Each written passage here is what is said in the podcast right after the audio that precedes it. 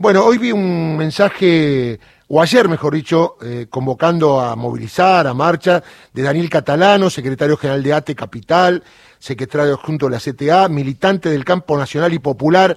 Daniel, ¿cómo estás? Bienvenido aquí en Radio Nacional para todo el país.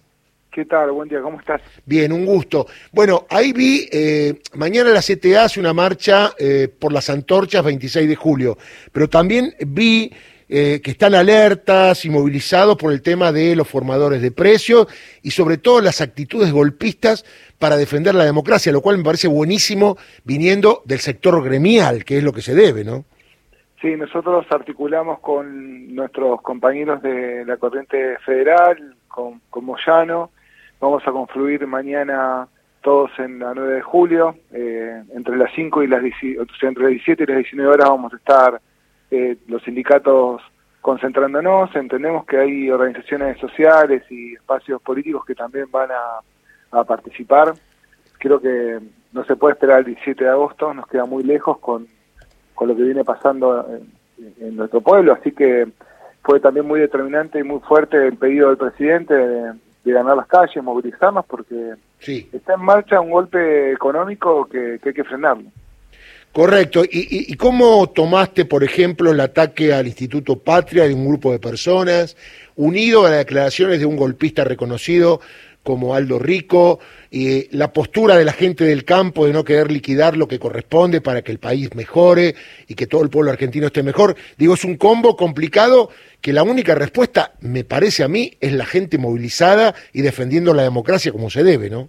Sí, también te sumo que el sábado atacaron una básica que se llama Timerman, en la comuna 15, que es de la Cámpora. También eh, eh, sufrió un, ataque similar al que sufrió el Instituto Patria. Eh, lo del Patria fue distinto porque la gente se hizo presente y se visibilizó. lo otro fue vandalismo, es vandalismo político. Me parece que la derecha está como en una situación de, de mucha valentía, ¿no? y entonces eh, necesitamos mostrar firmeza eh, hacia el lugar donde vamos. No hay otra otra alternativa. Por eso creo que es importante no contestar con violencia, pero sí contestar con masividad, porque creo que la masividad está de este lado de, la democracia, ¿no? Entonces así que hay que trabajarla y hay que hay que convocar a nuestro pueblo a, que se pueda defender de este ataque brutal que estamos viviendo por parte de la derecha. Y lo de Aldo Rico, la verdad que a mí me, me pareció excelente que el secretario de Derechos Humanos haya hecho una denuncia penal porque me siento protegido. Después, claro, estamos en manos de la justicia, ¿no? Que es, eh, es otro problema, ¿no? Es otro problema. Pero el primero está resuelto, que es que nuestro propio gobierno, a través de su figura máxima en el marco de los derechos humanos, se movió rápidamente para tratar de garantizarnos de alguna manera eh, el derecho democrático que tenemos con los argentinos y las argentinas. Ahora, más allá de la crisis, hay una cosa que es clara y buena, que es la mayoría del pueblo ya reconoce dónde está el enemigo, eh, aunque no se dé cuenta, porque eh, me llama la atención que nadie de la oposición política, de la masiva oposición política, dejando de lado los partidos más chicos, eh, haya salido a repudiar a Aldo Rico, ¿no? No, yo creo que lo celebran, lo, están celebrando porque es el país que, ellos quieren. Acá el, problema que nosotros tenemos que también afrontar como espacio político, ¿no? la derecha está dispuesta a todo y nosotros dudamos muchísimo. Entonces, ellos ya demostraron que pueden tener siete años presa a una líder como Milagro Sala. Eh, no, tienen dudas respecto de cómo avanzar. demostraron que pueden fusilar a Santiago Maldonado y arrojarlo al agua o a, Rafael, Nahuel, digo, ¿no? Pueden simular una muerte tranquilamente y, que no pase nada. Pueden perder un submarino y, mirar de costado. pueden espiar.